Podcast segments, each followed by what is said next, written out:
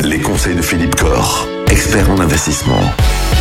Philippe, on a commencé à parler de la location meublée hier. Vous disiez que ça peut être une solution immobilière intéressante sous certaines conditions. Et vous nous expliquiez surtout qu'en cas de décès de l'investisseur, alors là, ça peut être relativement problématique. Oui, j'aimerais rapidement en parler. C'est vrai que le loueur en meublé professionnel, c'est ou le loueur en meublé non professionnel sont des statuts qui sont intéressants sur le plan fiscal, mais il y a un aspect qui n'est jamais, jamais, jamais abordé lorsqu'on vous vend de la résidence service, on vous propose d'investir dans un EHPAD, dans une résidence senior, dans une résidence de tourisme, une résidence étudiante, avec un bail commercial, donc qui vous dit, voilà, pendant 9 ans, 10 ans, ne vous occupez de rien, vous allez toucher vos 4, 5%.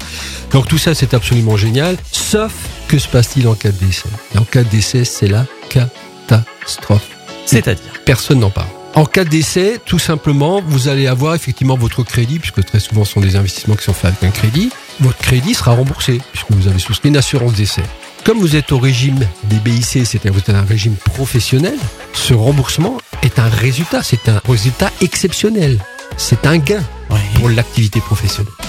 Donc, ce remboursement, ces 100, 200, 300 000, 400 000 euros qui seront remboursés par l'assurance vont être un produit taxé comme un résultat exceptionnel. Ce Donc, le crédit est remboursé, mais je me retrouve donc à payer eh bien, l'impôt, plus peut-être des contributions sociales, sur un résultat euh, qui peut être un résultat de 100, 200, 300, 400 000 euros. C'est absolument colossal. Et qui c'est qui paye ça alors? Les héritiers. Ah les héritiers.